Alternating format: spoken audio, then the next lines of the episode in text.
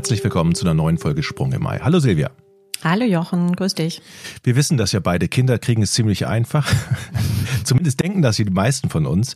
Aber ja, wenn man ein Kind haben will, dann steigt man in die Familienplanung ein. Los geht's. Meistens klappt es, denkt man. Aber wir wissen ja, dass jedes sechste bis siebte Paar in Deutschland ungewollt kinderlos bleibt. Und das ist dann für viele auch eine emotionale Achterbahnfahrt. Wir haben schon oft darüber hier gesprochen, dass du dann auch Patientinnen und Patienten hast, die du dann psychologisch betreuen lässt. Es kommen Gefühle wie Wut, Trauer, Depression, Frustration, Schuldgefühle auf, die verarbeitet werden müssen. Die Paare brauchen dann Hilfe von Experten, die die Psyche dann auch wieder aufrichten können, die möglicherweise auch begleiten können. Und deshalb haben wir heute einen spannenden Gast eingeladen, beziehungsweise du, der uns genau darüber ganz, ganz viel erzählen kann. Genau, ich freue mich sehr. Herzlich willkommen, guten Morgen. Ähm, Sally ist da, sie ist Psychologin und Gründerin der Online-Plattform Mental Stark und die hat sich zur Aufgabe gemacht, Menschen eben mental zu unterstützen, die Kinderwunsch haben. Ja, herzlich willkommen, Sally. Ja, vielen Dank für die Einladung. Ich freue mich.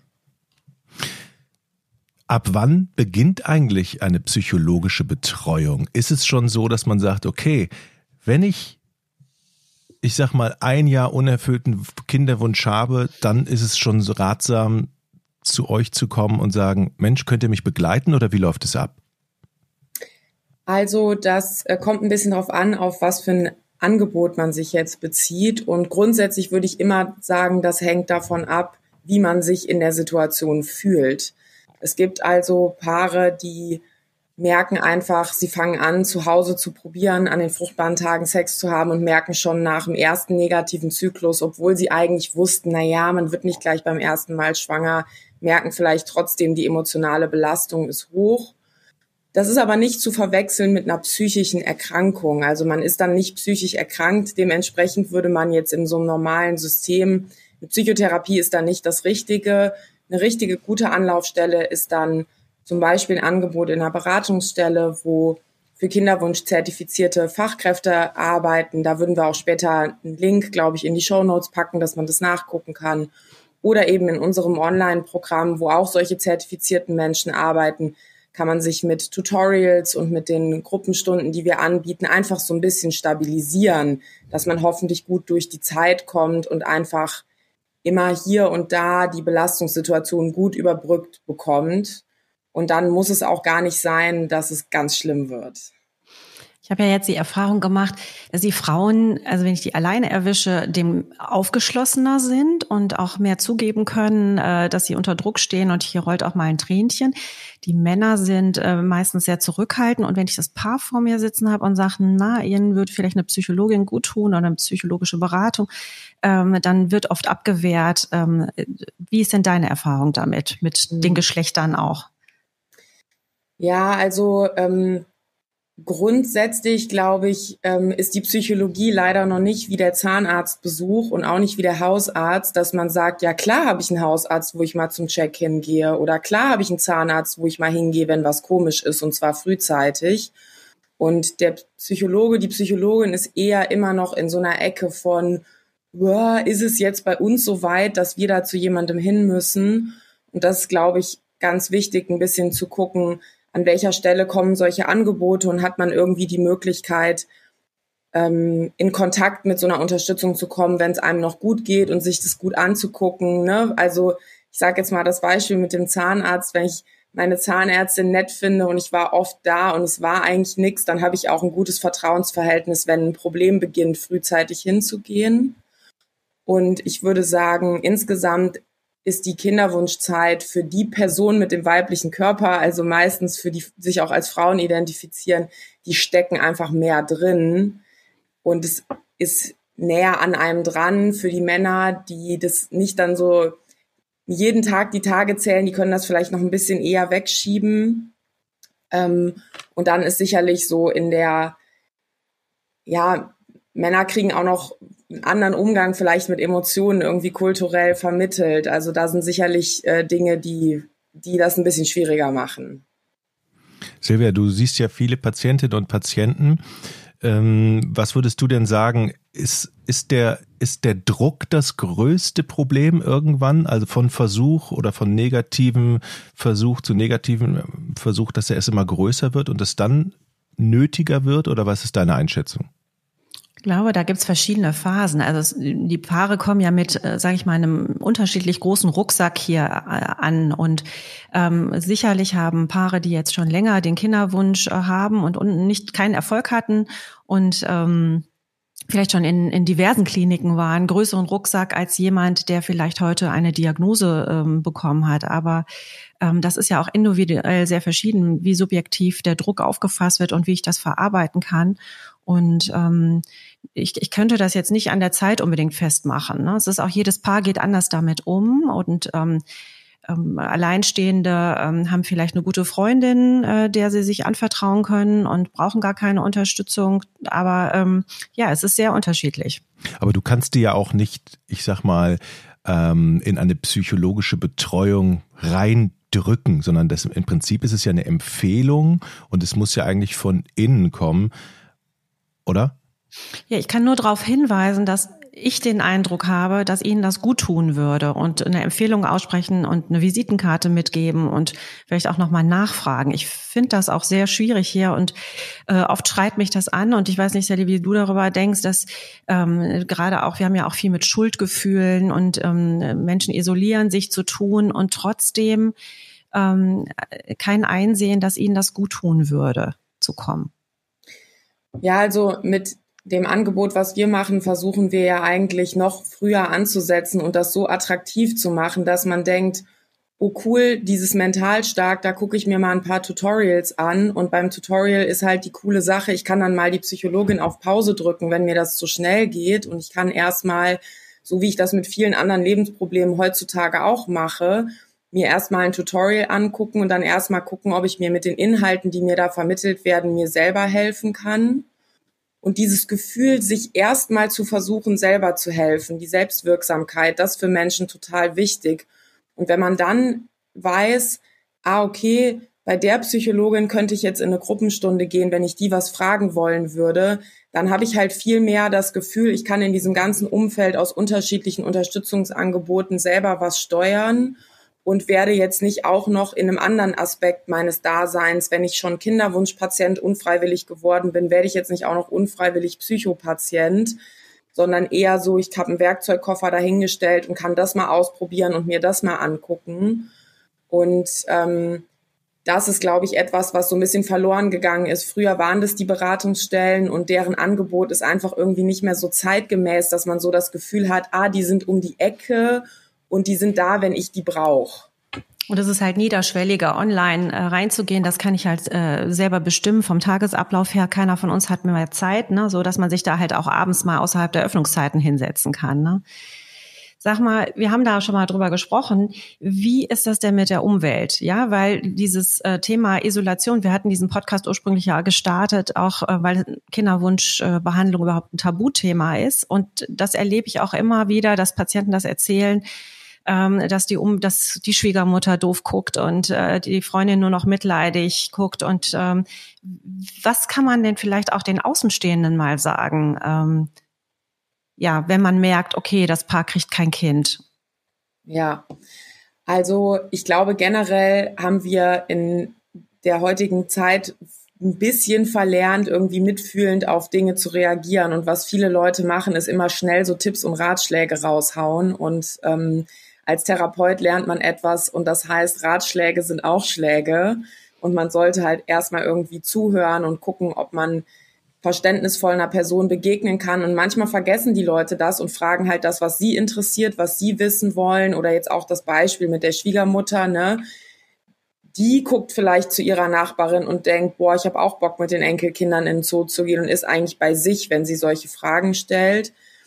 Ähm, und da ist dann wichtig zu gucken, wie ist die Beziehung zu der Person? Kann man das mit jemandem besprechen? Kann man drüber reden und kann man sagen, entweder, ne, bitte frag mich, weil es hilft mir drüber zu reden, oder bitte frag mich nicht, ich erzähle dir was, wenn es mir hilft. Und so ein bisschen so eine Bedienungsanleitung mitzugeben. Und da muss man immer gucken, wie nah stehe ich der Person und wie, man kennt ja auch seine Pappenheimer. Also wie hoch schätze ich die Chance ein, dass die Person mir auch entgegenkommt Ähm, und dann kommt es natürlich auch darauf an, in was für Situationen sind die anderen. Also wenn ich jetzt meine drei Freundinnen in der Clique um mich rum habe, die alle jetzt Kinder kriegen und irgendwie begrenzt in der Lage sind, sich in meine Situation hinein zu versetzen, dann habe ich natürlich einfach die Realität, dass meine Umwelt schwierig mich unterstützen kann und dann muss ich anfangen zu gucken, wo bekomme ich aus anderen Quellen Mitgefühl und Verständnis und einen Raum, wo ich einfach auch mal erzählen und abladen kann, wie es mir gerade geht. Aber Mitgefühl, glaube ich, hat man ja dann schon, wenn man, selbst wenn man Ratschläge gibt, wenn man ja nicht weiß, dass diese Ratschläge eigentlich kontraproduktiv sind. Ich glaube schon, dass viele Freunde und auch die Familie eigentlich so gut zureden will, es eigentlich gut meint, ist aber eigentlich dann doch für die Betroffenen dann doch eher kontraproduktiv ist, oder? Ja, genau. Und ein schneller Ratschlag kommt in der Regel eher aus dem Gefühl, dass die zuhörende Person sich selber gestresst und hilflos von dem fühlt, was sie gerade erfährt. Und dann wehrt man das mit so einem schnellen Ratschlag ab, anstatt sowas zu sagen wie, oh Mensch, wenn ich in deiner Situation wäre, ich fände das auch schwierig. Mhm. Kann ich dir denn mit irgendwas helfen? Also quasi nicht den dritten Schritt vor dem ersten. Und ganz oft sagen die Leute dann, nee, ich glaube irgendwie eigentlich nicht, aber es hilft mir schon, es zu erzählen und dass jemand auch mal sagt, Mensch, ich verstehe, dass es schwierig für dich ist. Kann man denn mit solchen Ratschlägen oder bei euch lernen, umzugehen? Weil der andere Weg wäre ja, okay, ich entziehe mich den Ratschlägen, bedeutet, ich äh, breche Freundschaften ab, ich bewege nicht, mich nicht mehr in die, die Kreise, wo ich solche Ratschläge erwarte, was ja auch schlecht ist. Und das passiert auch. Hm. Ja, auf jeden Fall. Also wir gucken äh, sehr gezielt, sage ich mal, mit verschiedenen Kommunikationsstrategien, wie man so eine Mischung aus ähm, Vermeidung, aber auch Bewältigung machen kann. Und das kommt eben immer darauf an, wie ist die Beziehung zur Person. Es gibt Kontexte, wie zum Beispiel, je nachdem, in was für einer Branche ich mich am Arbeitsplatz bewege, da möchte ich einfach das Thema im Rahmen meiner Privatsphäre nicht offenlegen. Und da muss ich mir natürlich Strategien aneignen, wie ich mit solchen Gesprächen oder mit irgendwelchen Kommentaren, die zum Kinderwunsch und zur Familiengründung gemacht werden, wie ich darauf reagieren kann, ohne dass ich Einblick in meine Privatsphäre gebe und irgendwie offenlege, dass ne, mein Kinderwunsch jetzt aktiv ist und ich den verfolge. Und ähm, wenn man in so einer Situation drinsteckt, dann sieht das für die Leute oft, sie haben dann zeitweise manchmal das Gefühl, das ganze Umfeld ist so und so, keiner versteht mich. Und dann ist es oft so eine Sortierarbeit, dass ich dann gucke mit den Betroffenen, wo ist denn die eine Freundin oder vielleicht auch die eine Kollegin, mit der man aber wohl sprechen kann. Und wenn man dann einzelne Personen hat, die verständnisvoll sind, dann kann man auch in den anderen Kontexten da gut durchsegeln und sich Dinge aneignen, mit denen man sich halt nichts anmerken lässt in der Situation. Ist allerdings sehr anstrengend. Man muss dann danach wieder gucken, wo ist der Regenerationsraum, sich davon auch zu erholen. Jetzt gibt es ja ähm, verschiedene, äh, also die Paare denken ja oder die, die äh, Patienten denken ja, sie wären allein mit der Problematik. Und ähm, ich muss da manchmal ein bisschen schmunzeln, wenn jemand reinkommt, dann ähm, tun sich manchmal wirklich Muster auf, die die Patienten bieten. Und ähm, man, man weiß schon, okay, wie, welche Bewältigungsstrategie haben die denn jetzt entwickelt, ähm, um mit diesem Thema umzugehen? Also da wäre zum Beispiel die Frau, äh, die ihrem Mann äh, sämtliche Junggesellenabschiede verbietet und äh, Vitaminpräparate ohne Ende kauft und er muss jetzt immer äh, noch Früchtesaft trinken. Ähm, das kennst du doch bestimmt auch. Ja, also das ähm, die Kinderwunschzeit ist eben eine Zeit, in der man ja relativ wenig Einfluss nehmen kann. Also natürlich die medizinische Behandlung aufzusuchen hat einen hohen Einfluss und dann ist aber so, wir hätten ja gerne mehr Kontrolle in der Situation und das ist total nachvollziehbar, dass man dann los losgeht, also im Internet losgeht und guckt, was haben denn andere noch so geschrieben, was gibt es noch und ähm, oft ist es so, dass ein Paar so eine Rollenverteilung hat und je aktiver der eine ist, umso passiver wird der andere. Und das ist jetzt, glaube ich, so ein Muster, was du beschrieben hast, ne? wo einer der beiden halt hingeht und ähm, bis ins letzte Detail versucht, irgendwie noch mehr Einfluss zu nehmen. Und leider ist es aber so, dass es keine wissenschaftlichen Belege für sowas zum Beispiel wie Nahrungsergänzungsmittel oder so gibt. Und da muss man eben sehr gut gucken, ob man gemeinsam als Paar sagt, okay, wir möchten aber diesen individuellen Versuch trotzdem unternehmen. Wir wollen es ausprobieren, auch wenn es keine wissenschaftliche Basis gibt. Und ich denke, das ist wichtig, dass die beiden da zusammen Entscheidungen trifft und nicht einer das Ruder an sich reißt. Ja, und dann gibt's ja auch ähm, viele Mythen um den Kinderwunsch. Ne? Äh, ganz häufig wird ja Stress genannt ähm, als äh, Grund, warum wir jetzt nicht schwanger werden. Und der Frauenarzt sagt dann vielleicht noch, fahrt noch mal in Urlaub und guckt euch tief in die Augen. Ihr habt zwar zehn Jahre Kinderwunsch, aber es wird schon klappen. Ja, genau. Und ähm, dieser Mythos hält sich hartnäckig, weil Grundsätzlich stimmt das natürlich, dass Menschen im Urlaub generell in der, in der ganzen Gesellschaft eine höhere Schwangerschaftswahrscheinlichkeit haben. Aber warum? Weil Menschen da mehr Zeit haben und mehr Sex haben. Und für diejenigen Kinderwunschpaare, die einen medizinischen Faktor haben, die sind leider nicht in der Gruppe, wo die nur durch mehr Sex dann eine höhere Schwangerschaftswahrscheinlichkeit bekommen. Und die Urlaubsgeschichte ist natürlich auch eine Geschichte, die man ganz toll erzählen kann, wenn man jetzt vielleicht drei Zyklen in der Kinderwunschklinik war und auch noch im Urlaub, dann ist ja eine viel schönere Geschichte zu sagen, und als wir in der Sonne auf so und so waren, hat es dann geklappt, weil man ja vielleicht auch diesen Aspekt seines Privatlebens dass man eine Kinderwunschbehandlung gebraucht hat, den will man vielleicht gar nicht offenlegen. Also die, ne, die Leute lügen nicht notwendigerweise, aber das hat ja auch was mit deren Privatsphäre zu tun, was die dann hinterher teilen wollen. Und ähm, ja, das, da darf man sich nicht von in die Irre leiten lassen, auch wenn es, ähm, wenn die Geschichten sich sich gut anhören. Und auch da, also wissenschaftlich gibt es keine Belege dafür, dass ein ganz normaler, ganz normales Leben, was wir jetzt vielleicht als stressig bezeichnen würden, da ist halt nicht bekannt, wie irgendwelche, ich nenne es mal Gedankenmoleküle jetzt zu den Spermien oder zu den Eierstöcken wandern und da irgendwelche Prozesse auslösen. Wir sind mit der Wissenschaft noch nicht so weit, dass wir da sinnvoll auf irgendwelche Zusammenhänge hinweisen können. Ja, ich sage den Paaren immer, ähm, dass man mit den Gedanken ähm, das nicht beeinflussen kann, weil äh, da gibt's ja Beispiele, zum Beispiel nach einer Vergewaltigung kann man sich nicht wünschen, dass man sagt, ich möchte jetzt nicht schwanger werden. Und äh, genauso andersrum würde man seiner 16-jährigen Tochter auch nicht sagen, du musst nur fest dran glauben, äh, das ist schon Verhütungsmittel und dann wirst du nicht schwanger. Und das leuchtet denen dann ein, wie absurd das dann auch in dem Moment ist. Ne? Ja, genau. Das ähm, sind sozusagen die extremen Beispiele des Spektrums. Und dann gibt's ja oft Leute, die dann sagen, ja, aber was ist denn mit Law of Attraction? Also positiv denken und dann kommen positive Dinge.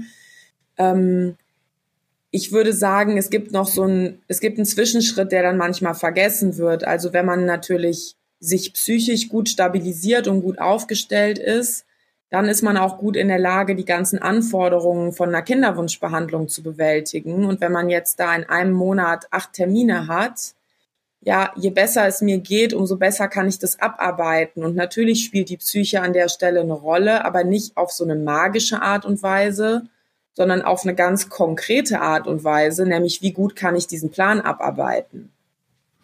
Mit welchen Erwartungen kommen denn eigentlich die Patientinnen und Patienten zu Mental Stark? Ähm, erwarten die am Ende auch, okay, das wirkt sich positiv möglicherweise auf die Chance, dann auf Kinder zu bekommen? Ja, tut's ja auch, aber eben indirekt über den Durchhaltefaktor. Und diejenigen, die zu uns kommen, sind ja nicht diejenigen, die, sage ich mal, auf die Angebote von den Mitbewerbern reinfallen, wo ihnen so dieses Magische suggeriert wird. Also wir schreiben das ja wirklich überall drauf. Ne? Wir haben nicht irgendwelche Dinge, die wir tun können, die sozusagen durch die Psyche die Schwangerschaftswahrscheinlichkeit verbessern, sondern wir sind ein Unterstützungsprogramm. Und ich sage immer, die Psyche ist sozusagen der Rucksack, wo drin ich meine Kinderwunschbehandlung trage. Ja, je besser es mir geht, umso mehr kann ich tragen und umso mehr kann ich machen. Aber der Weg sozusagen der Kinderwunschbehandlung, der wird durch den Rucksack nicht kürzer. Und diejenigen, die zu uns kommen, die lesen sich halt unser Angebot durch und sagen, okay, das hier klingt realistisch, sind auch oft Leute, die schon relativ gut informiert sind dann ähm, und einfach wissen, dass diese anderen Sachen mit, keine Ahnung, Fruchtbarkeitsmassage oder irgendwelche Rituale, mit denen man sich angeblich vorbereiten soll oder Hypnose, dass sich das alles gut anhört, aber dass das eben wissenschaftlich einfach keine Grundlage hat. Es ist ja so, wenn man verzweifelt ist, und das sind ja die Patientinnen und Patienten, dann greift man eben auch äh, oder dann googelt man schnell auch, dann kommt man eben auch auf entsprechende Seiten. Ne? Das ist ja auch ganz normal wahrscheinlich. Ja, und ich verstehe das auch. Und diese Selbstwirksamkeit, die ist halt total wichtig. Ne? Und deswegen ist es nicht immer für jeden direkt das Richtige, Unterstützung von einer psychologisch ausgebildeten Person zu bekommen. Und ich kenne das von mir selber auch. Ich fühle mich super, wenn ich ein Problem mit einem Tutorial gelöst bekomme. Dann habe ich das Gefühl, ich habe das selber gemacht. Kannst du noch mal ganz kurz beschreiben, was bekommt man bei euch auf der Seite für Angebote, ganz konkret? Ja, also wir haben eine Mediathek, da ist haufenweise Wissen drin und das Wichtige bei unserer Mediathek ist, die ist auf medizinischen Leitlinien aufgebaut. Also wir gucken uns die ganzen trockenen Inhalte aus den medizinischen Leitlinien an und machen daraus dann halt Tutorials und Podcasts und Blogtexte, so dass man das als Normalo auch gerne sich reinziehen möchte. Da hat man schon mal einen guten Grundstock an Wissen. Und dann haben wir Online-Gruppenstunden, wo immer eine Psychologin dabei ist. Da haben wir Webinare, wo wir Wissen vermitteln zu bestimmten Themen äh, zum Beispiel mal zum Thema Gerinnungsstörungen, aber auch mal zum Thema, wie kommuniziere ich am Arbeitsplatz. Und dann haben wir noch angeleitete Selbsthilfegruppen, wo wir wirklich so Runden machen. Auch ist immer eine Psychologin dabei.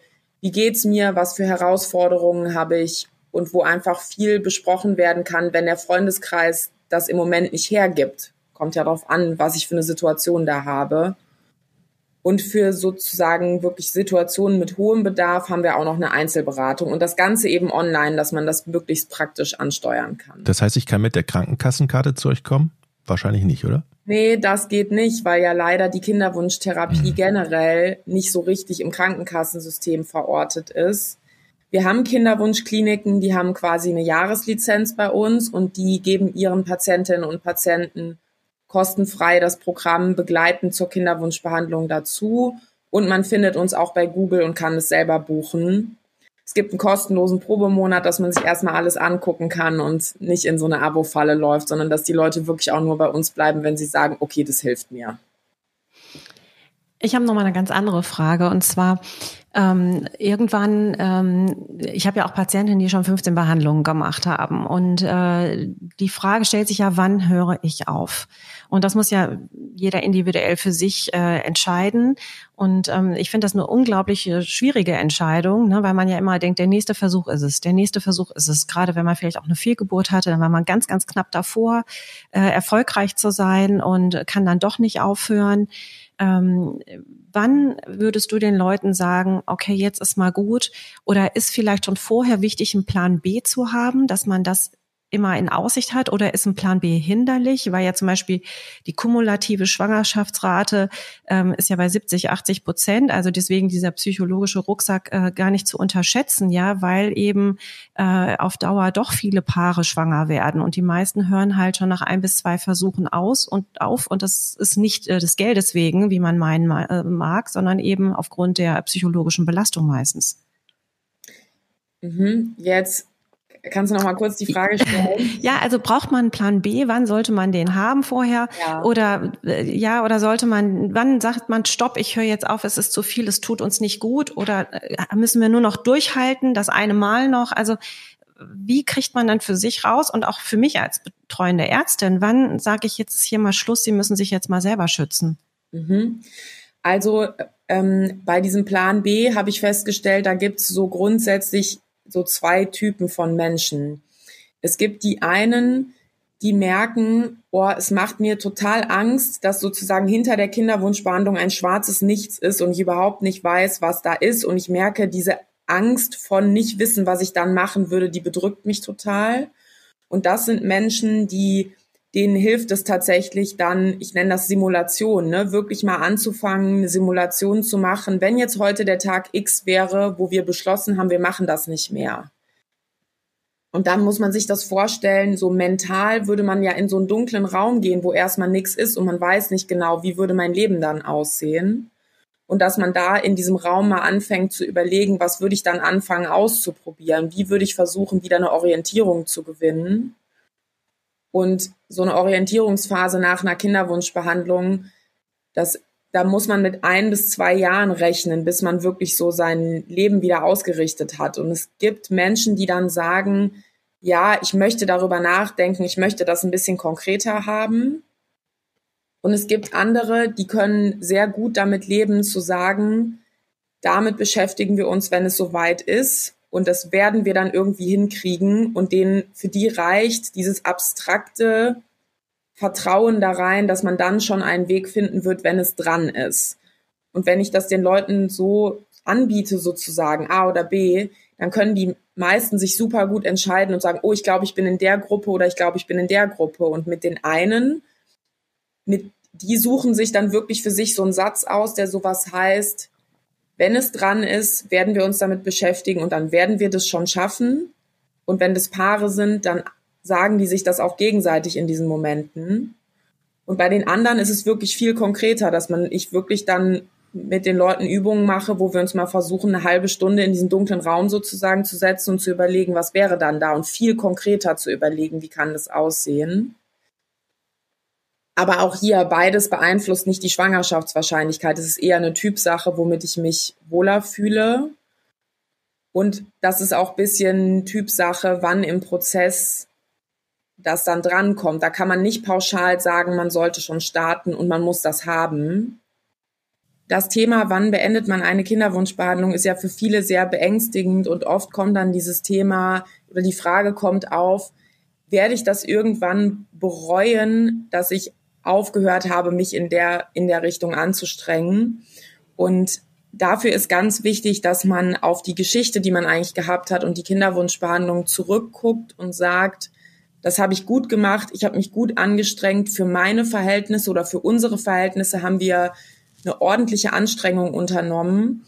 Und wenn man auf diese Art und Weise auf sein jüngeres Ich quasi zurückguckt, dann kann man auch nach vorne gehen und kann mit der Tatsache umgehen, dass man sagt, an dem Punkt haben wir gesagt, wir machen nicht mehr weiter. Und natürlich gibt's immer noch Möglichkeiten. Man startet ja eine Kinderwunschbehandlung und die Leute denken oft, sie würden nichts machen oder sie würden alles machen und dann merken sie, dieser Korridor dazwischen, wo man immer wieder entscheiden muss, machen wir jetzt noch das nächste oder hören wir auf, der ist viel komplexer.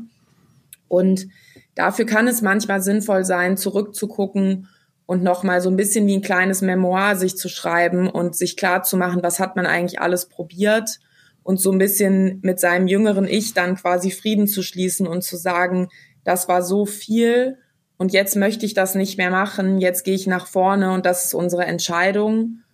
Und natürlich kann es einem passieren, dass man im Leben auf andere Menschen trifft, die haben dann noch den zehnten Versuch gemacht. Das ist dann natürlich etwas, was einen triggern wird. Und dann ist wichtig, dass man nochmal zurückguckt ne, mit seinem jüngeren Ich und sagt, ja, da war so viel Anstrengung und all das haben wir gemacht und für uns war es dann das Richtige, ab da einen anderen Weg zu gehen. Und dann hat man auch nicht dieses Problem in der Zukunft, immer mit so einer Reue rumzulaufen, sondern eine eine bewusste Entscheidung getroffen zu haben auf Basis der ganzen Anstrengungen, die man schon gemacht hat und diesen Decisional Moment, also diesen Entscheidungsmoment auch bewusst wahrzunehmen. Und dann kommen die Leute gut damit klar. Es gibt Studien, die gucken, wie geht's denn eigentlich den Leuten, die nach einer Kinderwunschbehandlung ohne Kinder geblieben sind. Und das hat ganz viel damit zu tun, ob ich mit mir selber okay bin und sage, ich habe mich gut angestrengt, ich habe es so gut gemacht, wie ich konnte und dann war es genug. Mhm. Und da hatte ich gestern zum Beispiel einen Fall, äh, nur ganz kurz noch, ähm, da war nämlich, äh, hatte ein Partner den Kinderwunsch für sich abgeschlossen und der andere nicht und hat dann, ohne das finde ich gut aufgeräumt zu haben, dem zugestimmt und ist jetzt Jahre später wieder hier alleine und war heimlich hier und hat gefragt, was kann ich noch machen und äh, das war nicht aufgeräumt und das war wirklich traurig mit anzusehen. Ja, und das ist total wichtig. Die Partner kommen nicht immer gleichzeitig dahin. Und da muss man gucken, wenn einer schon da ist und der andere ist noch nicht da, wie einigt man sich dann, was man noch macht, wie weit man noch geht.